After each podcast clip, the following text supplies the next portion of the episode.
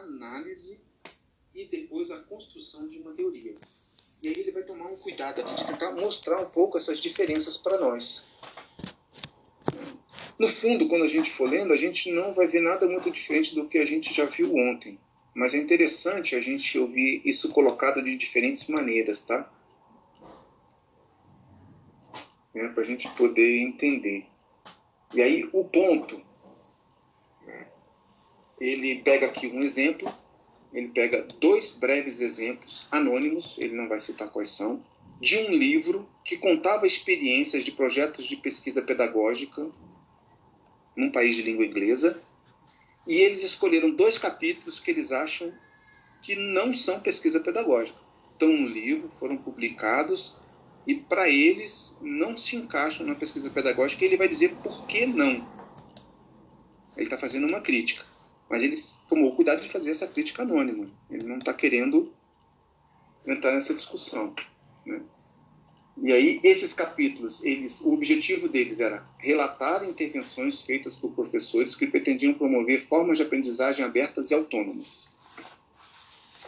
Como se essa fosse a temática, tá? A primeira coisa que ele acha que é falha. Eles usam uma bibliografia ampla e diversa. Então aí você vê uma coisa que até então a gente não tinha conversado e eu falei que ia comentar com vocês hoje, que era a questão da revisão de literatura.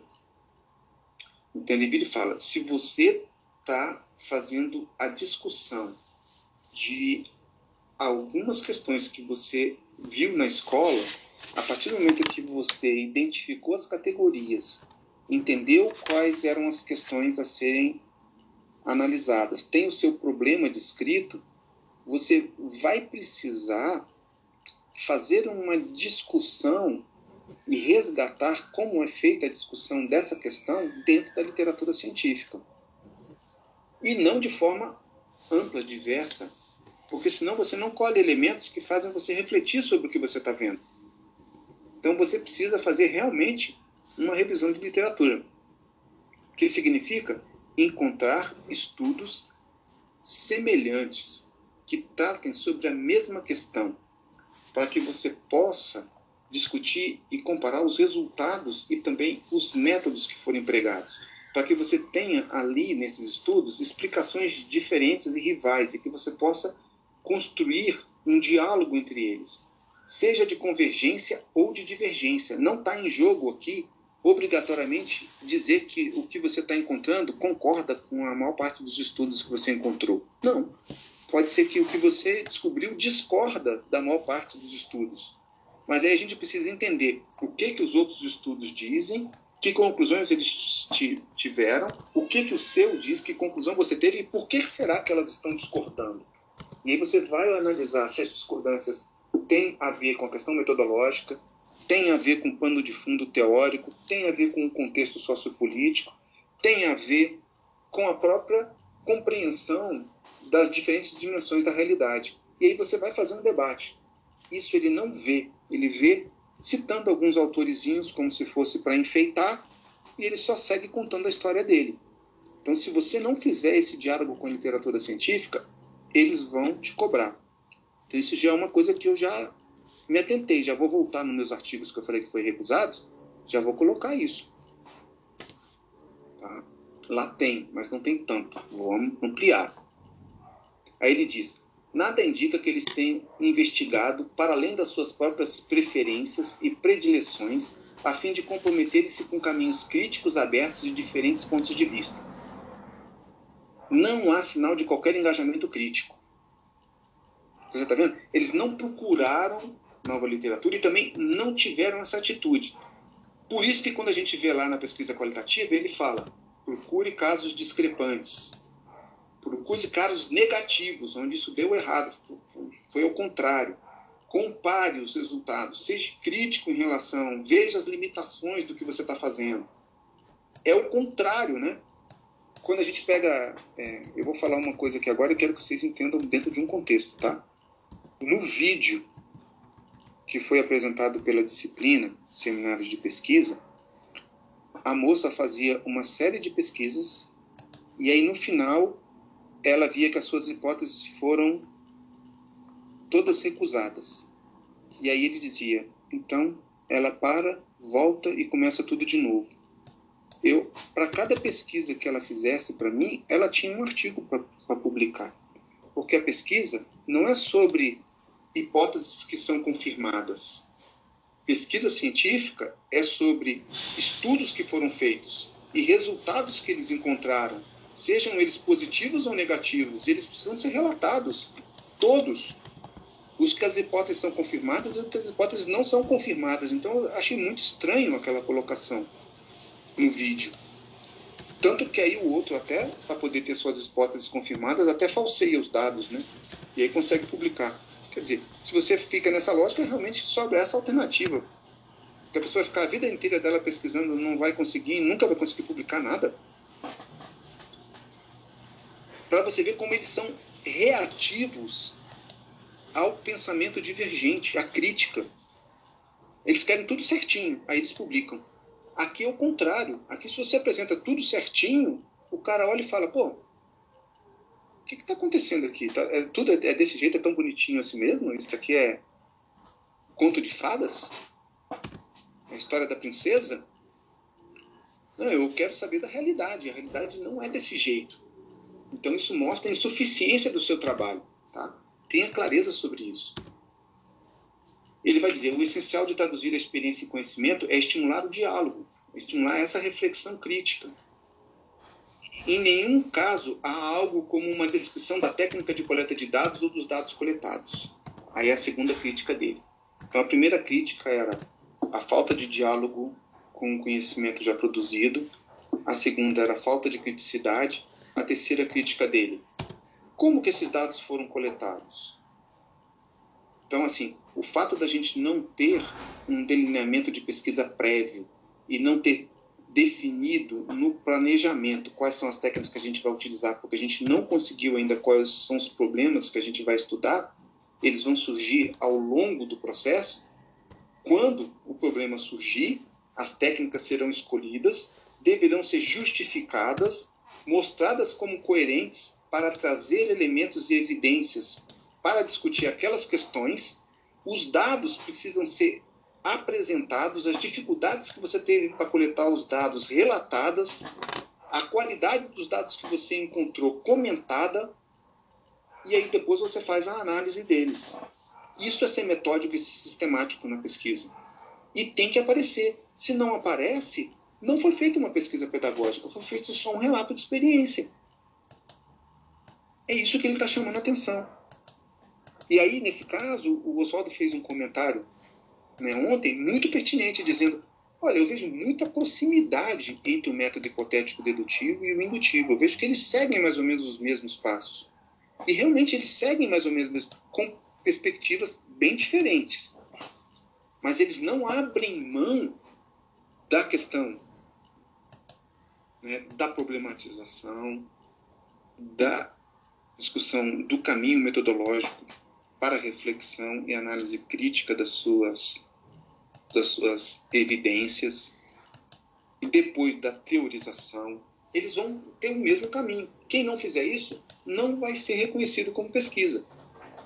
Então, são apresentadas aos leitores informações gerais e não corroboradas por evidências. E aí, quando a gente for apresentar os nossos estudos, nós temos que mostrar, olha, essa fala esse comportamento, essa atitude, esse texto me leva a ter essa compreensão, essa interpretação da realidade. Quando eu vi essa interpretação, criou uma categoria conceitual, eu voltei para o campo e pesquisei diversas outras situações para ver se isso realmente estava ocorrendo daquele jeito. E em todas essas situações que aconteceram, umas mais, menos, você vai usar para reforçar aquela ideia. Isso é fazer com que uma afirmação esteja ancorada em evidências. Porque você voltou para buscar as evidências que mostram que aquilo é daquele jeito. Mesmo que não seja totalmente, seja parcialmente daquele jeito, mas você precisa encontrar essas evidências. Senão, não é pesquisa. Está vendo onde eles pegam e vão mostrar a diferença entre um relato de experiência, um relato que pode ser bonito, uma experiência que a gente faz a gente chorar de emoção, de tão legal que foi. mas não é uma pesquisa. É, e ele quer saber que critérios e meios foram usados para medir esse fato. Então, em algum momento tem observação. Medir aqui não quer dizer que você mediu a quantidade. Quer dizer que você observou de alguma maneira. Que você tentou entender em que medida aquilo estava acontecendo e relatar. Então, é preciso chegar a esse ponto. Né? E quando ele vai ver o relato dos dados, ele não consegue ver como que eles foram analisados, qual foi o mecanismo que você usou nessa produção teórica. Até isso você precisa dizer. Então, é fácil perceber como esses casos de histórias e retrospectiva dos professores podem ser julgados como insuficientemente sistemáticos, demasiado locais e muito pouco concatenados, conectados, né, a questões acadêmicas e sociais mais amplas. E aí, foi mais ou menos essa recusa que eu tive no meu artigo. Bem parecido. Então, porque ele também me viu como um relato de experiência. Eu vou precisar voltar a checar esses pontos todinhos e deixar eles claros lá dentro, senão não vai passar o artigo. E aí ele vai dizer, esses casos não devem ser de modo algum encarados como pesquisa. Viram qual vai ser o ponto que a gente precisa dar conta dele? Essa que é a questão chave a ser respondida. Tá? Esse é o desafio da pesquisa pedagógica. Espero que quando a gente esteja vendo isso, é, é para nos tranquilizar, porque a gente já está vendo como. Eu sei como fazer para. Não? Pô, Marcelo, espero que sim. Eu sei como fazer, então, para atender as exigências. É só eu fazer uma revisão de literatura, é só eu cuidar de explicar bem as questões metodológicas, é só apresentar os dados de forma sistemática, é só quando eu fizer a discussão mostrar as evidências e dizer como elas estão acontecendo. Eu já sei como fazer. Então a gente não precisa ter medo. A gente só precisa fazer. E depois eles entenderem o que a gente fez. Aí já são outros 500. Aí já é um pouco de briga também. E é um pouco de disputa. Mas não é para a gente ficar preocupado, não, tá? É para deixar vocês mais tranquilos. E depois que vocês entendem esses exemplos, ele vai colocar aqui no final a última colocação que ele faz para a gente diferenciar a pesquisa pedagógica do que acontece normalmente nas escolas, tá? Ele vai dizer: existe o jeitinho da escola fazer as coisas. Isso aqui ficou até um pouco caricato, não gostei muito da expressão, não, mas é do autor. A gente pode criticar ele depois, né? O jeitinho da escola de fazer as coisas. Aí ele vai dizer: ó, um projeto ele faz de um jeito. E a pesquisa, então seria um projeto pedagógico. O projeto pedagógico, ele acontece de um jeito. A pesquisa pedagógica, ela acontece de outro jeito. E aí, quando o professor pede para os alunos fazerem uma pesquisa, coletar dados, eles vão lá, coletam dados, eles coletam informações. E eles juntam essas informações e apresentam.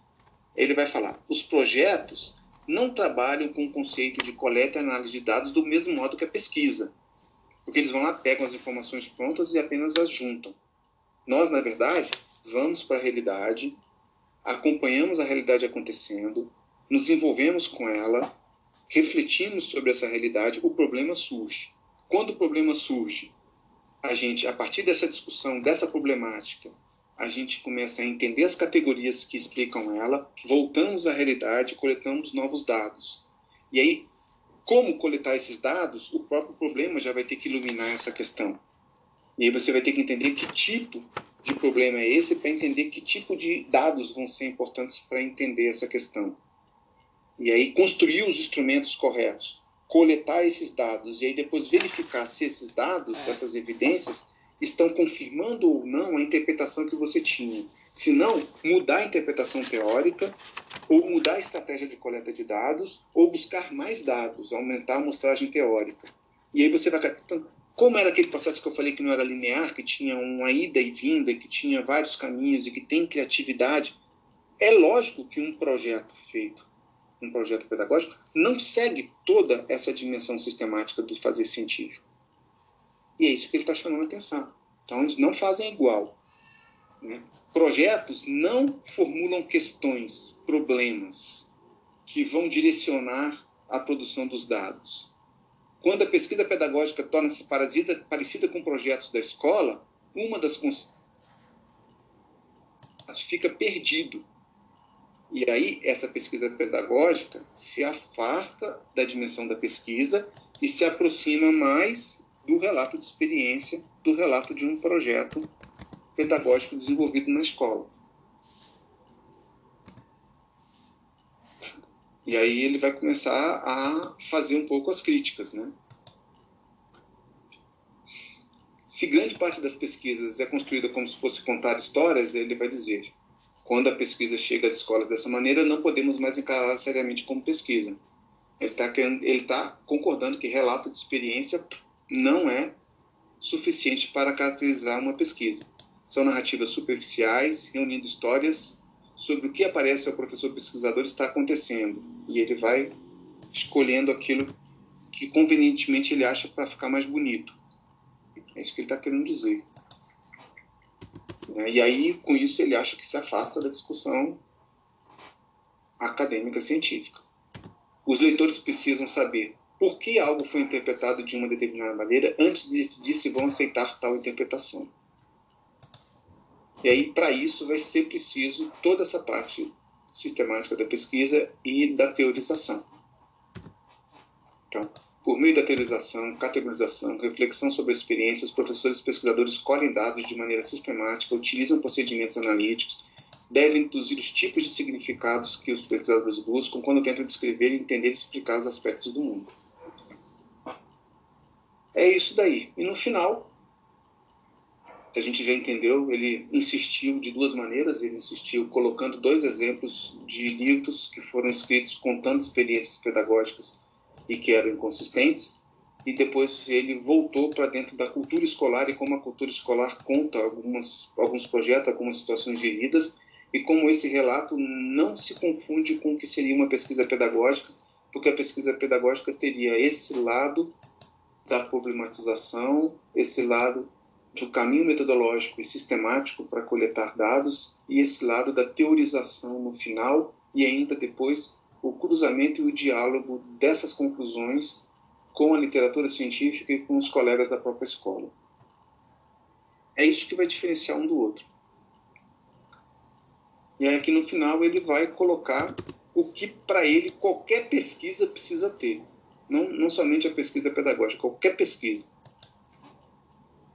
Então, qualquer pesquisa ela tem que ser sistemática. Eu vou passar mais rápido os profissionais é, despendem mais tempo em dias, mas eles precisam. Eu acho que aqui ele termina dizendo que a questão metodológica seria mais importante nessas disputas teóricas, mas acho que as duas fazem parte. Não vou fazer uma diferença entre elas. E ele vai propor aqui as seis características deles mais importantes.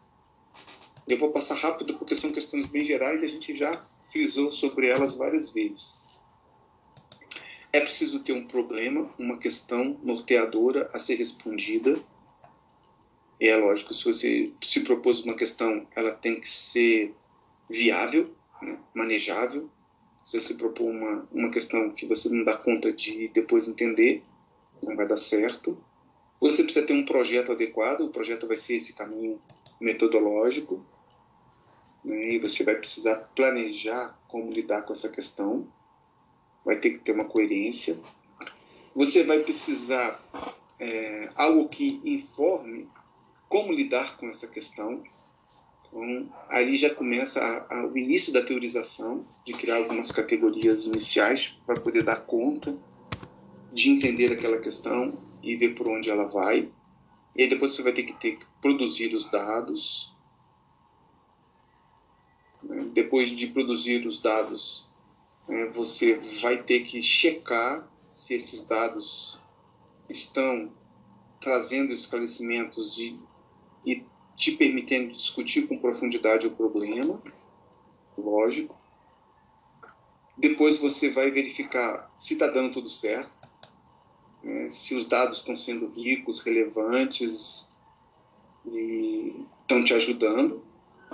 Depois você vai fazer a análise e interpretação e por último, você vai fazer o relatório.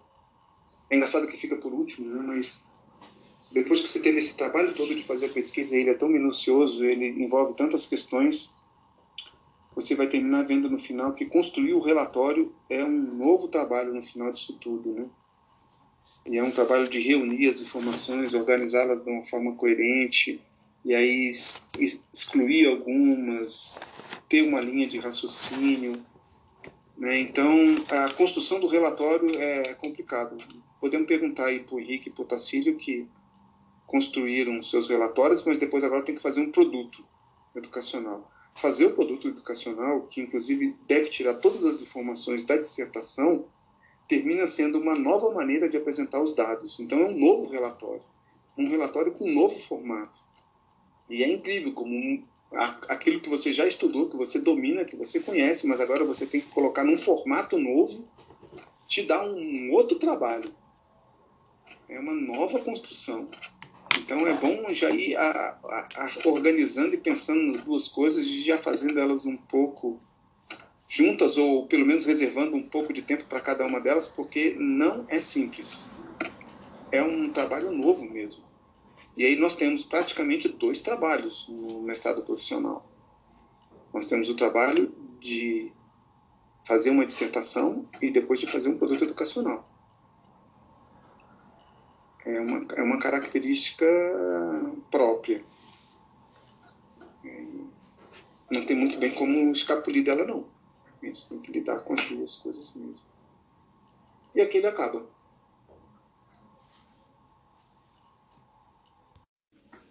A revisão de literatura ela tem um espaço estratégico dentro da pesquisa, né?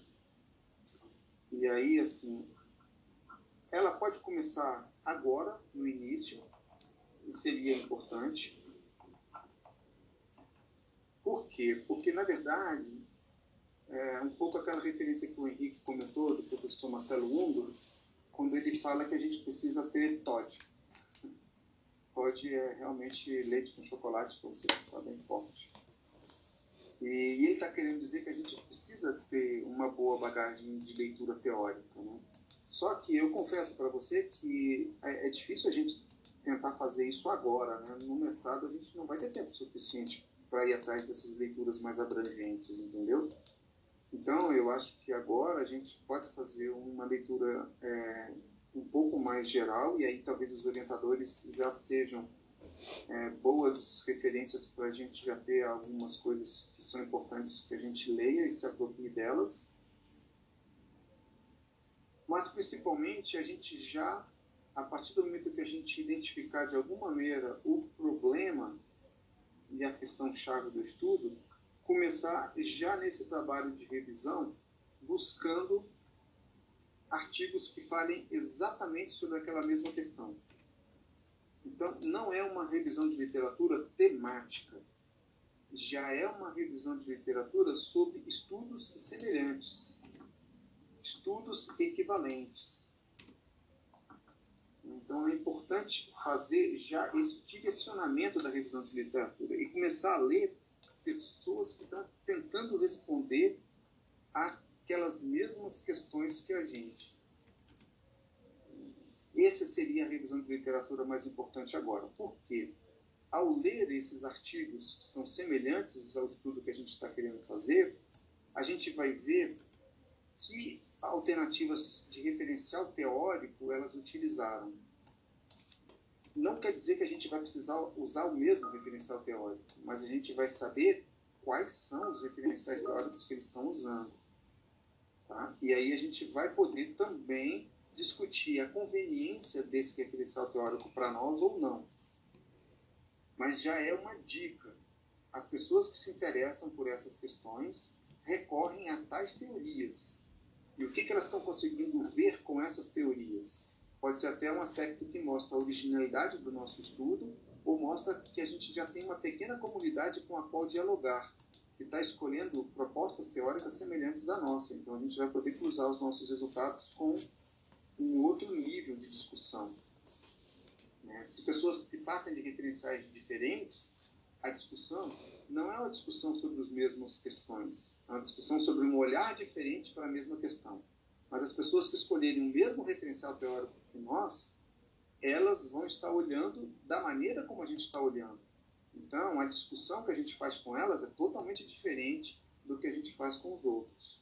Mas ambos devem aparecer de alguma maneira no nosso trabalho. O outro ganho é do caminho metodológico que eles utilizaram. Então, esses estudos semelhantes optaram por algumas estratégias de coleta de dados, né? criaram um percurso metodológico. E aí nós podemos olhar para o que eles fizeram e podemos fazer a nossa análise crítica e dizer, olha, hum, isso daqui, olha, acho que foi uma boa decisão. Quem sabe a gente vai fazer o mesmo. Ou outros dizer, hum, eu acho que ele não escolheu a estratégia mais adequada. Com isso aqui a gente não vai conseguir ver o que a gente quer. Mas a gente tem um ponto de partida. E depois a gente pode até, no trabalho, destacar o quanto que essa estratégia metodológica foi negligenciada pelos outros estudos e agora nós estamos investindo nela porque acreditamos que ela seja mais relevante. Então, já te dá um espaço de discussão. E no primeiro momento foi teórico, e agora está sendo metodológico. E no final, você vai discutir os resultados. E aí você vai pegar os nossos resultados, os resultados teóricos que nós vamos encontrar, e vamos cruzar com os resultados deles. Então, o debate que você tem com a literatura científica, ele é muito rico e ele te ajuda ao longo do estudo inteiro. E aí você pode começar fazendo uma revisão inicial, já para te dar um suporte agora, e você pode, ao longo da pesquisa, a, a revisão de literatura, ela é feita um pouco paralela, você não pode parar com ela em nenhum momento. Você começou ela e você continua acompanhando se há publicação de novos estudos recentes naquele tema naquela mesma questão, porque aí você deve se apropriar deles e comentá-los também, os mais recentes. Então, a revisão de literatura termina sendo feita ao longo da pesquisa como um todo.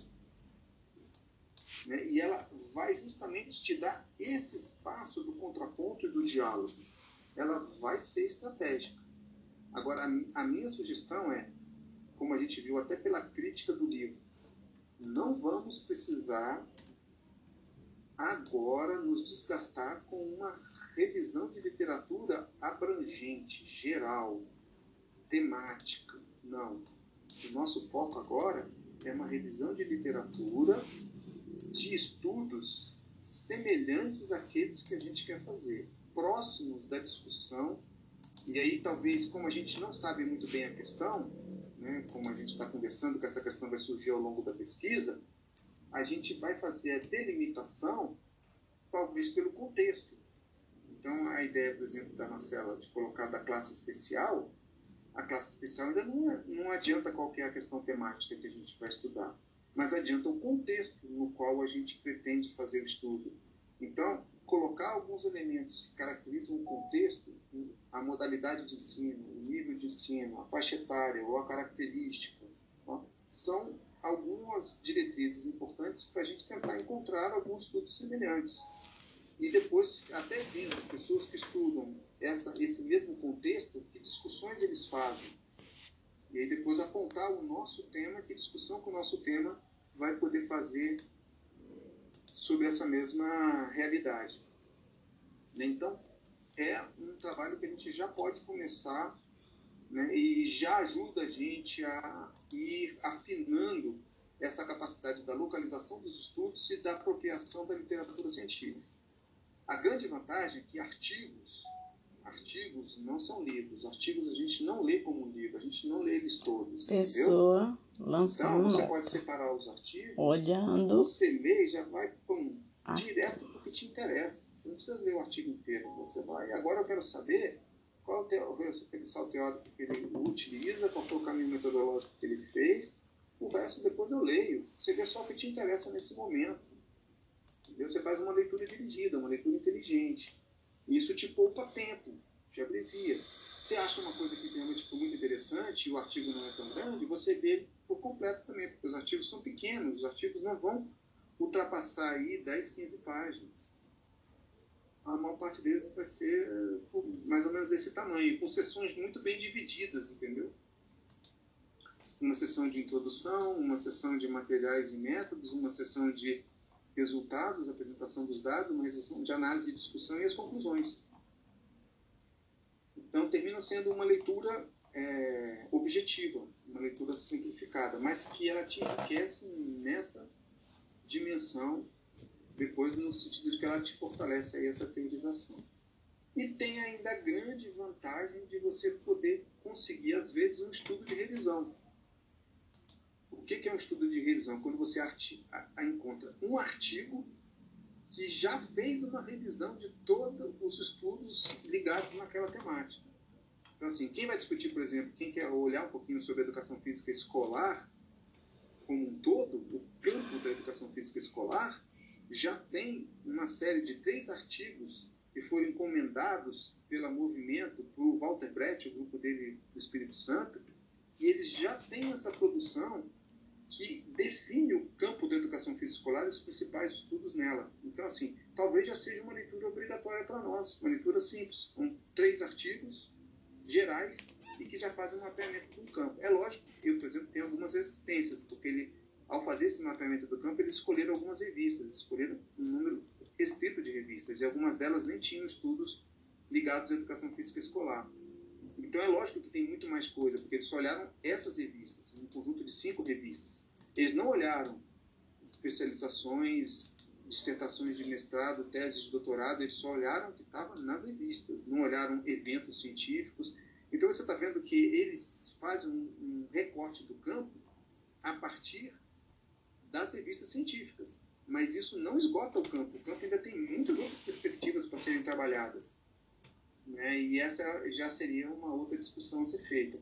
Então, é importante a gente começar a se familiarizar com essas ferramentas da revisão de literatura, localizar os artigos, já separar alguns materiais, olhar nas referências, ir separando e lendo, porque isso vai ser um ponto importante do nosso estudo, da nossa pesquisa. Tá?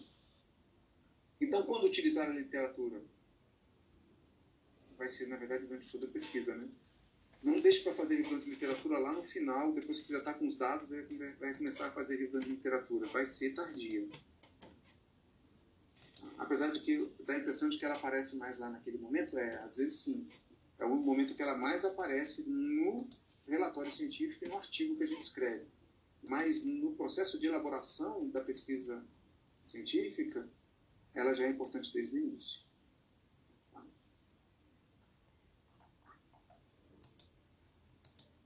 Mas eu concordo, eu ainda acho que o orientador vai ser uma